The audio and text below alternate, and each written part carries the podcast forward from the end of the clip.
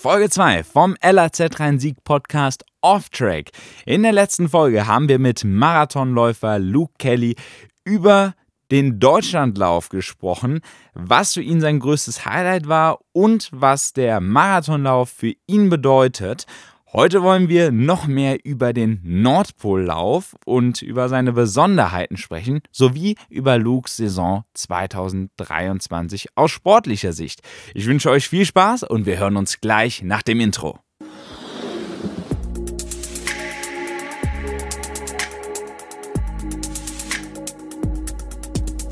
Hallo Luke, in der letzten Folge haben wir besprochen, was der Marathon für dich persönlich bedeutet, dass es einmal diese Distanz ist, der Kampf mit sich selbst und was die Marathondistanz von anderen Distanzen unterscheidet. Wie lief eigentlich deine Marathonsaison 2023? Die Marathon also die Marathonsaison 2023 war sehr schlecht.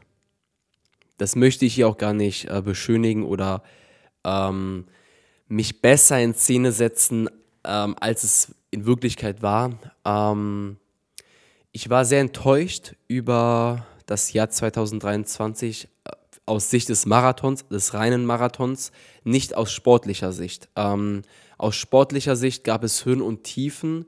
Äh, man muss halt dazu sagen, dass ich, nachdem ich von der Panamerikaner zurückkam, acht Monate hatte, mich quasi, ja, sechs Monate hatte, mich auf einen Wettkampf vorzubereiten.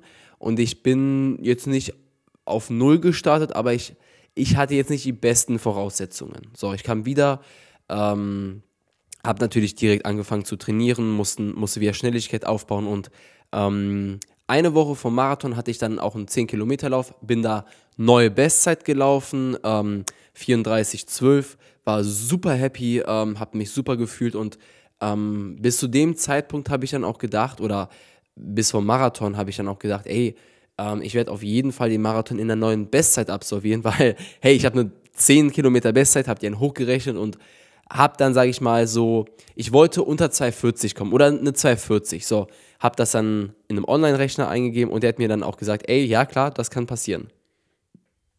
Das Ding war leider, ähm, es kam nicht raus. Also ich hatte am Ende äh, für den Marathon diesen Jahres 3 Stunden 0, 0, äh, ich glaube, und 30 Sekunden gebraucht.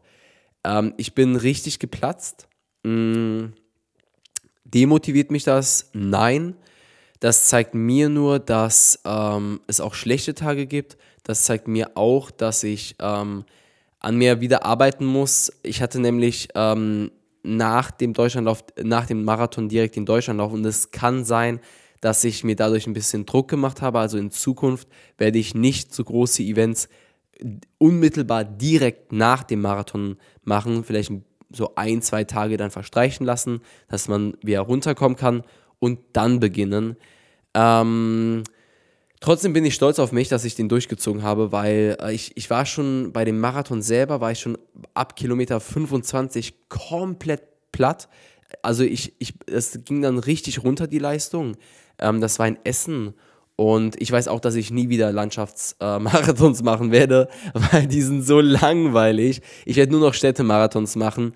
Und ähm, ja, ja, das war so mein Jahr 2023. Äh, mich würde aber auch interessieren, was war dein Highlight aus diesem Jahr?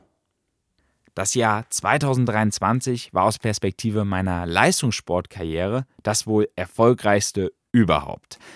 Ich konnte mich in dem Jahr für die Leichtathletik-Europameisterschaften in Jerusalem für die 3000 Meter qualifizieren und das erste Mal im Nationaltrikot starten sowie für die deutsche Leichtathletik-Nationalmannschaft. Darüber hinaus konnte ich noch zwei Bronzemedaillen bei den deutschen Meisterschaften gewinnen, was für mich auch etwas ganz, ganz Besonderes ist. Aber genau das ist es, was du sagst. Eine Leistungssportkarriere setzt sich immer aus Höhen und Tiefen zusammen. Man muss aus beiden Extremen lernen und daher frage ich dich, gibt es irgendetwas aus dem Jahr 2023, was du im Jahr 2024 anders machen möchtest? Das ist eine gute Frage. Ähm, die Frage habe ich mir noch gar nicht gestellt. Was kann ich für Verbesserungen für das kommende Jahr vornehmen?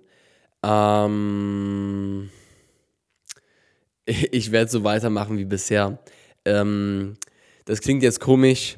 Ich bin sehr, sehr zufrieden mit den Leistungen an sich, weil ich auch selber sehe, ähm, es geht voran. Ich, ähm, der Sport gibt mir Sicherheit. Ich ähm, bin nicht der schnellste Läufer, ähm, aber ich würde sagen der ausdauerndste.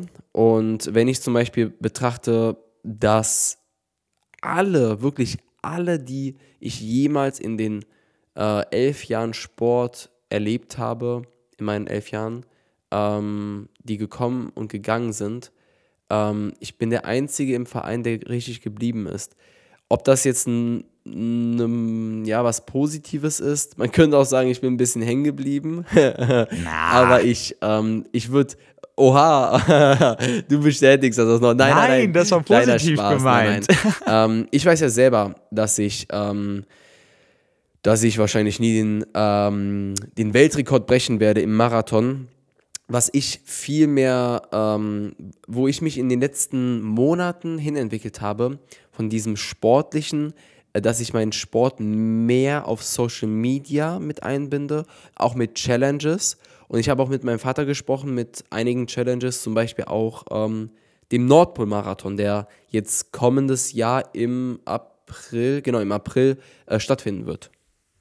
Genau richtig, der Nordpol-Marathon, wir hatten es ja schon leicht angesprochen, der steht ja jetzt in nächster Zeit noch an.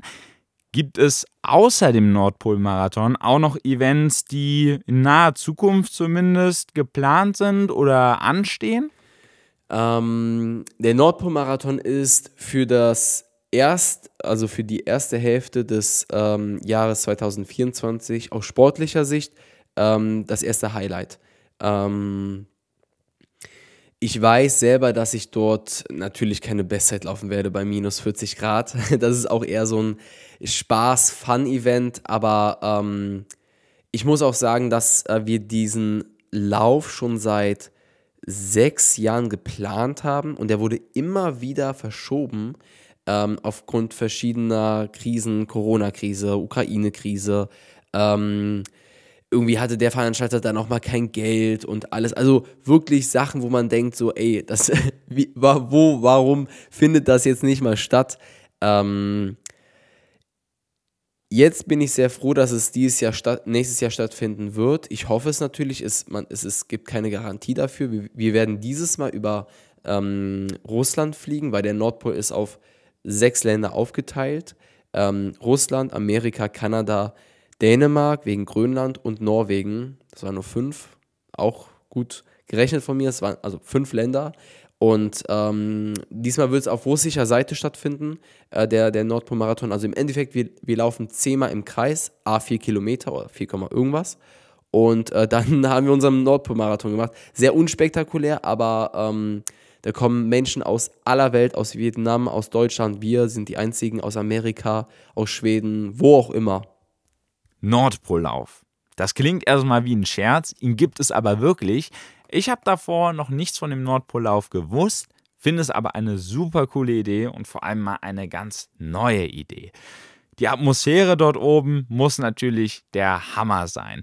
Man läuft zwar bei Eiseskälte durch das ewige Eis, aber genau das ist es ja, was es sicherlich ausmacht, diese unfassbar andere Atmosphäre zum Beispiel der Schnee, weil ja gerade bei uns in Deutschland der Schnee ja mehr oder weniger ein Fremdwort ist, ist es auch mal schön, an einer ganz anderen Gegend zu laufen. Das heißt, auch als Marathonläufer, gerade wo du so viel Distanzen zurücklegst, auch mal andere Orte auf der Welt zu sehen, völlig andere Orte. Du bist ja auch schon viel umhergereist und hier hast du nochmal eine ganz andere Naturextreme, die du dort wahrnehmen kannst. Jetzt hat nur jeder von uns sicherlich das Bild im Kopf, dass du hier von Eisscholle zu Eisscholle springst und dir einen Eisbären als Tempomacher holst. Ist sicherlich nicht so. Wie können wir uns denn diesen Kurs vorstellen? Du hast gesagt, dass es zehn Runden sind. Ist das ein abgesteckter Kurs mit Bändchen? Ist das ein Kurs, den man sich mehr oder weniger erschließen muss, der mehr frei verläuft? Wie ist das Höhenprofil? Geht es dort auf und ab? Und wie sieht die Strecke allgemein aus? Was kannst du da genau zu sagen? Das Ganze kann man sich in etwa so vorstellen, dass man, stellt euch einfach mal ähm, einen, ein Viereck vor. Äh, vier Kilometer ist dieses Viereck groß, also das heißt, ihr lauft somit ein Kilometer in die eine, dann biegt ihr einmal links ab, 90 Grad, dann wieder ein Kilometer und das macht ihr dann insgesamt äh, viermal. Eins, zwei, drei, vier, genau. Äh, und dann habt ihr ähm, ein Viereck, was quasi äh, vier Kilometer lang ist. So, das lauft ihr dann zehnmal ab, ähm, aber es ist nicht bergig. Also, wie du sehr, wie man ja, also der Nordpol ist ja jetzt nicht ähm, nicht nur flach, sondern das sind ja riesen Eisberge, die da ja sind. Ähm, und da ist es so, dass, ähm, dass wir aber einen abgesteckten Kurs haben, der ebenerdig ist. Das heißt, man, man läuft im Endeffekt eigentlich auf der Fahrbahn des Flugzeuges, äh, was einen hinge hingeflogen hat. Und ähm, da gibt es dann auch so wie du gesagt hast, man will ja nicht, dass ein Eisbär der Tempomacher für einen ist. Und äh, deswegen gibt es dort auch ähm, Streckenposten, ähm, die dafür da sind, die Bären, äh, die Eisbären zu verscheuchen. Also, dass man hat ein erhöhtes Risiko, wenn man da mitmachen möchte, muss man das Risiko eingehen, dass man ähm, möglicherweise von einem Eisbären gefressen werden kann ich wollte das jetzt eigentlich als Scherz verpacken mit dem Tempomacher, aber dass das jetzt, gut, mit dem Tempomacher vielleicht nicht, aber dass da wirklich die Eisbären dann rumlaufen und das wirklich wahr ist, ist ja wirklich verrückt, dass das äh, da so gehandhabt wird. Also ich kann mir wirklich so vorstellen, dass die da kreuz und quer rumlaufen. Also ja. ich hoffe mal nicht auf der Strecke, dafür wird wahrscheinlich gesorgt, aber die sind da wirklich in der Umgebung dann, richtig? Genau, also die, die laufen da so, wie die Bock haben. Ich gehe mal nicht davon aus, dass die Russen sich eine Region aussuchen, wo viele Eisbären sind. Äh, aber ähm, das Risiko besteht. Die Tageszeit spielt da doch, denke ich mal, auch eine ganz entscheidende Rolle. Gerade weil du ja auch sehen musst, wo du hintrittst. Wie ist das denn von der Uhrzeit her? Also von den Jahreszeiten eher gesagt. Seid ihr dann im Dunkeln da? Seid ihr da, wenn es hell ist? Also im Dunkeln dann per Flutlicht oder ist das dann bei euch knallhell wie am Tag? Wie kann ich mir das genau vorstellen? Ich, weil das ja durchaus ein wichtiger Aspekt ist, gerade bei einem Marathon.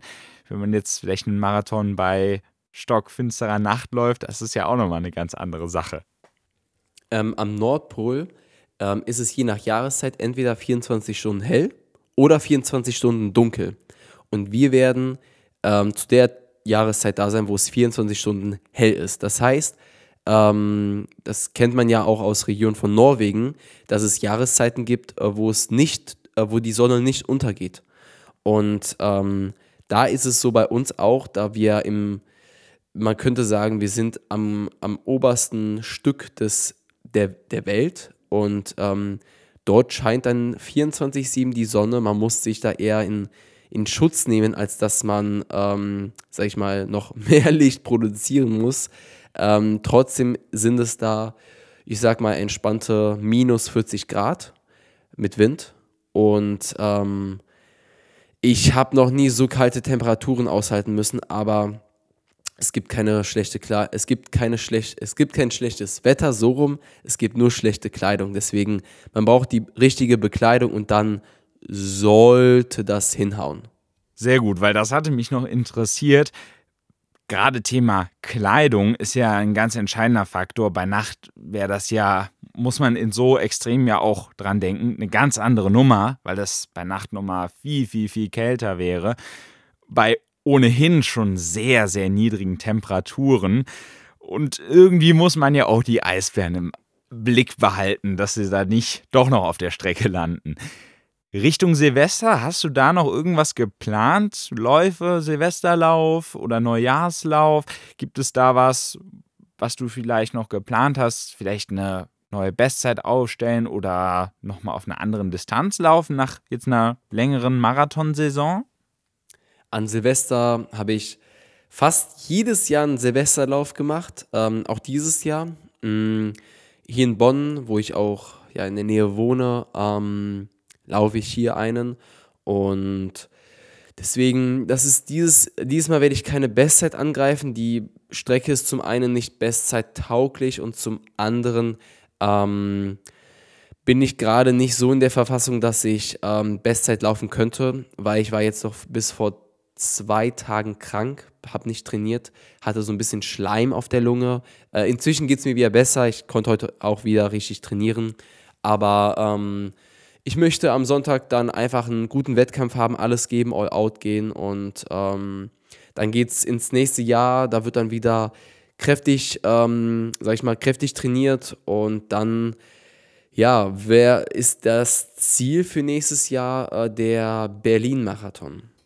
Der Berlin-Marathon als ganz großes Event, selbstverständlich, da werden wir dich auch sehen und wünschen dir natürlich auch ganz viel Erfolg, sowie bei deinem Silvesterlauf und bei dem Nordpol-Marathon.